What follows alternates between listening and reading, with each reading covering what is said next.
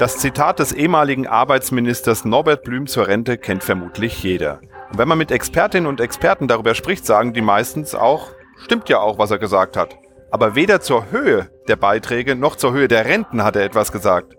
Doch wie groß sind eigentlich unsere Herausforderungen im Rentensystem? Wie werden sich die Renten entwickeln? Und warum spielt da insbesondere die Generationengerechtigkeit eine wichtige Rolle? Wir sprechen drüber in dieser Sonderfolge von Mikro trifft Makro. Mikro trifft Makro. Das Finanzmarktgespräch der DK Bank.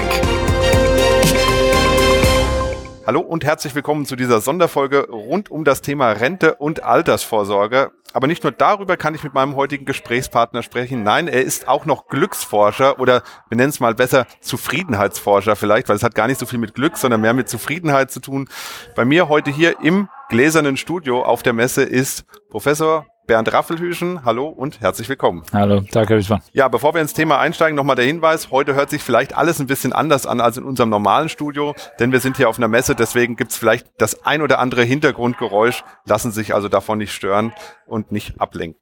Wenn man über das Thema Rente spricht, fällt einem ja tatsächlich immer Herr Blüm ein mit seinem Ausspruch, die Rente ist sicher. Das ist ja nun schon einige Zeit her und ich habe mal nachgeguckt, es ist zum Zeitpunkt der Aufnahme ziemlich genau 25 Jahre her, dass er das gesagt hat. Und ähm, Sie waren ja damals auch schon mit dem Thema Altersvorsorge unterwegs. Ähm, vielleicht nehmen Sie uns mal mit zurück in diese Zeit 1997. Was war denn da los? Warum kam es denn zu diesem Ausspruch, die Rente ist sicher? Ja gut, die Diskussion war damals ja schon äh, geprägt von der Demografie. Wir wussten, der Pillenknick ist schon ein Vierteljahrhundert alt. Äh, wir wussten, ähm, da wird was fehlen. Äh, äh die Seite, äh, die eine Seite des Generationenvertrages wird sehr stark sich vermehren, nämlich die Rentner. Und die andere Seite des Generationenvertrages, die Zahler, wird sich deutlich nach unten schrauben. Äh, die Facharbeiter-Diskussion, die wir jetzt führen, ist natürlich genau das, was wir damals schon gesagt haben. wir haben alles richtig pro, pro, projiziert, alles was jetzt eintritt, haben wir vorher gesagt. Herr Blüm hat eben halt gesagt, dass der Pillenknick was Vorübergehendes ist. Und damit hat er kein Recht behalten, sondern wir Demografen haben Recht behalten. Also man soll vielleicht doch hin und wieder mal eher auf die Wissenschaft setzen als auf die Politik. Ja, sagt man immer das Umlagesystem, so nennt man ja unser Rentensystem. Es ist ja ein Umlagesystem, das krankt per se an der Demografie. Vielleicht erklären Sie unseren Zuhörern noch mal ganz kurz, was ist denn eigentlich das Problem des Umlagesystems und wie funktioniert es in etwa in kurzen Worten? Also das, das, das umlagefinanzierte Sozialversicherungssystem ähm, äh, war auch nicht die ursprüngliche Idee von Bismarck, aber es funktioniert so, dass alles das, was reinkommt an Beiträgen als Rente auch tatsächlich ausgeschüttet wird. So, äh, das heißt, jedes Jahr nehme ich ein von den Jungen und ich gebe es aus an die Alten. Äh, bei einer Bevölkerungspyramide, die wirklich unten breit und oben spitz ist, äh, habe ich viele Menschen in der Mitte als Erwerbsperson und wenig oben in der Spitze als Rentner. Äh, das ist eben halt anders geworden. Wir haben, wir haben richtig rausgebrochen. Die ganze Pyramide hat überhaupt keine Basis mehr, weil wir seit Generationen im Grunde genommen jetzt inzwischen eine niedrige Fertilität haben. Darüber hinaus gibt es eine hohe Langlebigkeit. Das heißt, die Alten bleiben auch noch länger, werden mehr und müssen von immer weniger Jungen finanziert werden. Und jetzt ist natürlich die Frage, wenn Sie so eine Umlage haben und Sie haben die nur. Das Problem ist ja nicht, dass ich eine Umlage finanzierte Alterssicherung habe, sondern dass ich äh, alle Eier in diesen Korb gelegt habe und im Grunde genommen alles auf eine Karte gesetzt habe. Äh, in Deutschland haben wir 80, 85 Prozent in Umlage finanziert und nur 10 Prozent vielleicht in der betrieblichen Altersvorsorge in Kapitaldeckung. Und so kamen wir in den 80er Jahren äh, eigentlich zu der Empfehlung, bitteschön, wenn ihr auf zwei Beinen steht, äh, dann nimmt doch äh, die Beine in etwa gleichgewichtig, denn so steht man am besten. Äh, also äh, geht weg von Umlage zum Teil hin zu mehr Kapitaldeckung und macht sozusagen ein Gleichgewicht aus der Sache. Aber da waren wir natürlich völlig verschrien als äh, absurde Wissenschaftler, äh, als Bestochener der Versicherungswirtschaft, als und so weiter und so fort. Davon wollte man nichts hören. Das haben wir dann nicht gemacht und äh, ja, jetzt haben wir das mal gehört, denn die Alten von heute hätten eigentlich Altersvorsorge deutlich mehr betreiben müssen, gegeben, dass ihre Kinder das nicht leisten werden, denn die Beiträge würden für den Fall, dass wir das Leistungsniveau halten, natürlich ähm, in unendliche Höhen geschraubt. Mhm da kommt so ein bisschen ja das Thema Generationengerechtigkeit raus bei Ihnen immer in den, in den Vorträgen, die Sie auch halten, die Sie auch hier heute gehalten haben auf der ja. Messe. Ähm, was steckt denn genau hinter dem, das klingt ja wie ein sehr schwergewichtiges Wort, Generationengerechtigkeit. Ähm, was steckt denn dahinter in Bezug auf die Altersvorsorge? Was ist daran gerecht oder ungerecht vielleicht auch derzeit? Also der, der Punkt ist, wir benutzen eigentlich das, den Begriff Gerechtigkeit gar nicht so sehr gerne, weil wir ihn nicht wirklich füllen können. Jeder von uns hat eine andere Auffassung von Gerechtigkeit. Und wenn jeder von uns was anderes darunter versteht, äh, dass wir dasselbe, als wenn wir uns über unsere Körpertemperatur unterhalten und jeder von uns hat eine andere Skala. Äh, wozu? Ähm, und der äh, Fairness oder integrative Fairness oder intergenerative Verteilungsgerechtigkeit könnte man vielleicht äh, irgendwie adressieren, dass wir die Generationen im Zeitablauf ähnlich stellen wollen. Ähm, also auf gut Deutsch, äh, wenn, wenn zum Beispiel unsere Großväter ein Fünftel für die Rentner bezahlt haben und unsere Väter das auch tun und wir es auch machen, dann stellt sich natürlich die Frage, warum unsere Kinder unter Umständen viel mehr zahlen müssen, als wir es getan haben. Äh, äh, der Grund ist natürlich klar, weil wir viel mehr Rentner sind. Also mhm. wir, meine ich jetzt meine Generation, die äh, geburtenstarken Jahrgänge. Wir sind halt viele und dafür können unsere Kinder nichts. Äh, aber dass unsere Kinder so wenig sind, dafür können natürlich wir was. Insofern wäre die äh, äh, natürliche Umlage der demografischen Last eigentlich die, dass wir die nicht auf die Schultern unserer Kinder legen, denn die können ja wie gesagt nichts dafür, dass sie wenig sind, sondern dass wir die auf unsere eigenen Schultern nehmen. Das heißt, die Beiträge reduzieren. Äh, die, äh, äh, den Leistungsempfänger müssen bereit sein, weniger Geld zu bekommen. Ganz genau, das ist der Punkt. Wir müssen, um die Akzeptanz des Generationenvertrages wiederherzustellen, den äh, jungen Menschen sagen, ihr werdet dasselbe zahlen wie das, was wir alle zuvor auch schon bezahlt haben. Und wir werden damit auskommen. Hm. Dass das dann weniger für uns ist, spielt jetzt keine Rolle. Damit äh, seid ihr aber in der Situation, dass eure Rente sicher ist und ihr könnt natürlich, weil ihr Zeit habt, über privat ersetzende Altersvorsorge oder betrieblich ersetzende Altersvorsorge euch äh, den Lebensstandard sichern. Das Problem ist, dass wir 30 Jahre lang äh, Menschen erzählt haben, sie brauchen keine Kapitaldeckung. Sie brauchen keine privat ersetzende Altersvorsorge. Der Staat wird es schon richten. Und jetzt kommt der sicher. Staat. Die Rente ist sicher. Die Rente ist sicher. Da waren wir genau am Vorn. Mhm. Jetzt kommt der Staat und muss leider sagen, ja, die Rente könnte im Leistungsniveau bleiben, wie es ist. Dann haben wir aber Beiträge, die sind inakzeptabel für unsere Kinder. Oder wir lassen die Beiträge konstant, dann ist das Leistungsniveau inakzeptabel für die Alten. So, und wo liegt die politische Mehrheit? Ja, nicht bei den Kindern. Die sind ja zu wenig. Mhm. Das heißt aber, das Problem ähm, das klingt jetzt so ein bisschen sehr sarkastisch, aber das Problem wird sich ja im Zeitablauf dann irgendwann auch wieder ändern äh, oder verschieben, weil eben die Älteren ja, die jetzt viele sind und einen sehr großen Überbau haben, irgendwann ja nicht mehr da sein werden. Das ist der Punkt. In dem Moment, wo die äh, geburtenstarken Jahrgänge nicht mehr da sind, haben wir eigentlich kein großes Problem mehr, weil, weil wir dann wenige haben, die zu finanzieren sind durch wenige. Mhm. Aber zwischendurch haben wir ja äh, mit unseren Kindern, also den Kindern der Generation äh, der, der, der geburtenstarken Jahrgänge, haben wir mit diesen Kindern ja ganz wenige, die ganz viele und das auch noch ganz lang finanzieren mussten. Äh, das heißt, eigentlich ist das Problem nicht die Sicherheit der Rente. Auch unsere Kinder werden eine sichere Rente bekommen. Sie wird bloß eine Basisversorgung für die sein. Mhm. Und die haben auch die die Möglichkeit, privat ersetzend äh, oder betrieblich ersetzend was zu tun. Nur wenn wir dann sagen, gleichzeitig müssen wir aber 30 Prozent von eurem Einkommen leider für unsere Renten aufbrauchen, äh, wird es natürlich dann eng. Mhm. Jetzt reden wir immer über Probleme, aber eigentlich müssen ja Lösungen her. Und ähm, da kann man ja auf die Idee kommen, mal zu gucken, wie läuft es eigentlich in anderen Ländern, wie läuft es in den USA, wie läuft es in Großbritannien, in Italien, vielleicht auch in Norwegen, Dänemark. Ähm, welche Länder wären denn da Vorbilder und welche Länder sollte man denn da besser nicht als Vorbild nehmen? Man sollte immer erstmal vorsichtig sein. Also ähm, Vorbilder sucht man ja bis zur Pubertät und sobald man erwachsen ist, lässt man das. Äh, äh, und äh, Vorbild ist äh, die, die, die Kirschen in Nachbarsgarten, die schmecken immer besser. Aber wenn der Kirschbaum in meinem Garten steht, sind die Kirschen wieder genauso wie meine auch auch. Also wir haben eine, eine Rentenversicherung, die ja eigentlich verlässlich äh, ist. Sie, sie, die Basisversorgung ist eine verlässlichere Finanzierungsquelle. Wir stecken eben mal zu stark und zu großes Gewicht auf die Umlage. Und da müssen wir dran bauen und dran basteln. Das wird für die jungen Menschen garantiert auch äh, äh, geschehen und wird auch akzeptiert sein. Ich glaube, die Jungen sind viel, viel äh, offener gegenüber der Kapitaldeckung, als die Alten es waren. Das glaube ich auch, ja. So, und deshalb haben wir eigentlich bei den Jungen nicht so, nicht, also ich sehe da keine große Problematik. Mhm. Die Problematik ist, wie kriege ich äh, die heutigen, sagen wir mal, schon gereiften Alten da rein? Äh, und da muss man ganz klar sagen, wir haben 30 Jahre lang Fehler gemacht und das ist nicht revidierbar. Äh, die Fehler der Vergangenheit äh, müssen wir jetzt ausbaden. Äh, denn nochmal, Kapitaldeckung dauert 30 Jahre. Und ich habe als 50, 60-Jährige keine Zeit, 30 Jahre zu warten.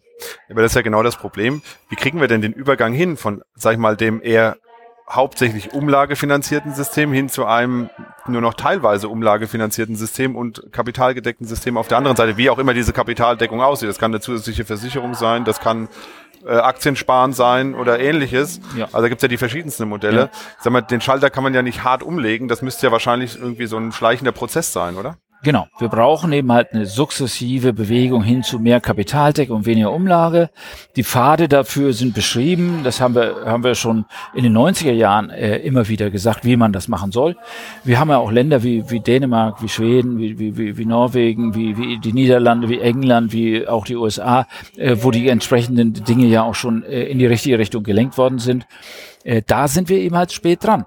Äh, und wer 30 Jahre lang pennt, der kriegt halt dann nachher eine Rechnung. Und die Rechnung heißt, denjenigen geburtenstarken Jahrgängen, die das nicht ernst genommen haben und die wirklich 100% sich verlassen haben auf den Staat, denjenigen kann man nicht mehr helfen.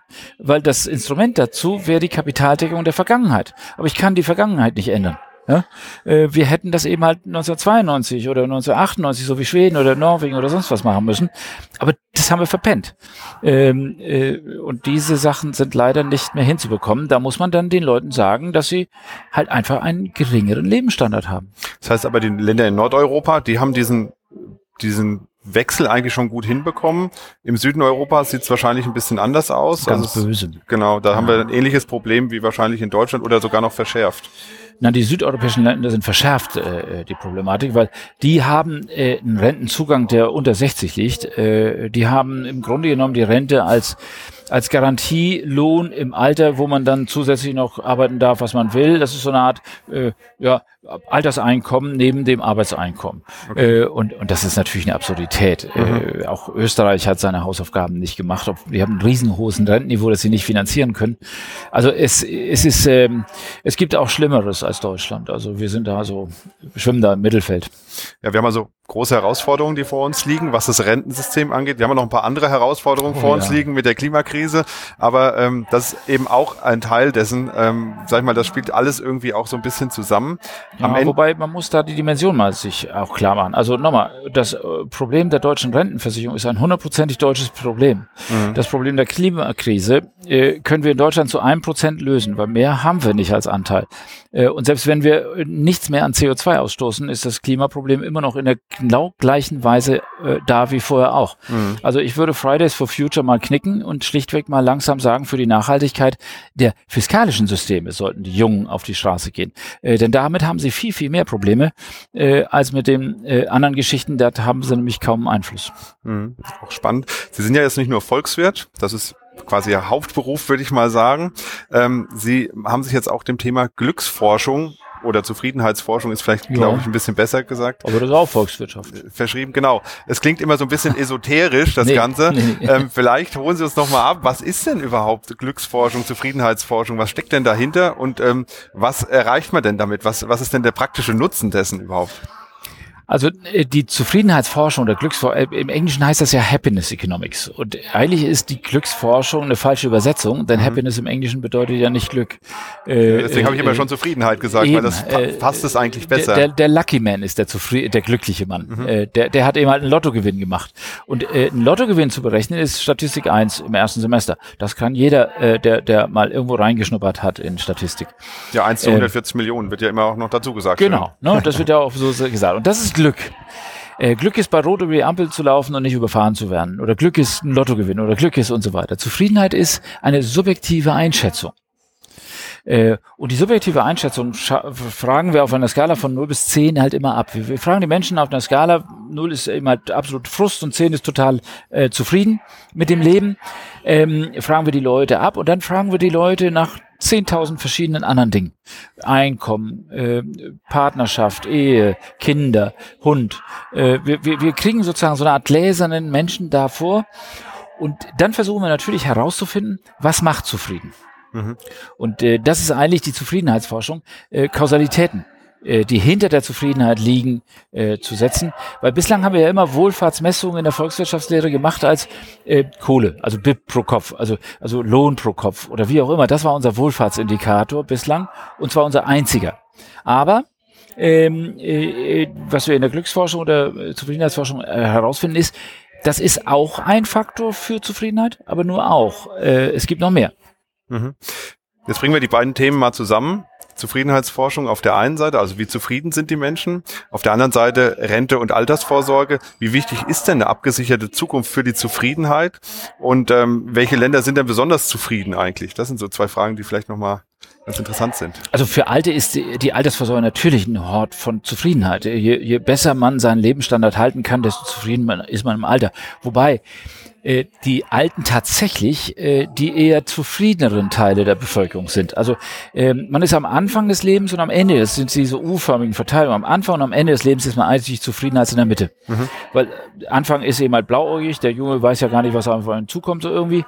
Der Mittelalte hat seinen Frust mit, äh, mit äh, Job, mit Scheidung, mit Karriere und dies und jenes. Und der Alte, der kriegt so dieses, naja, nur habe ich es mal geschafft so irgendwie. Mhm. und und und die, diese Alterszufriedenheit so die entwickelt sich da.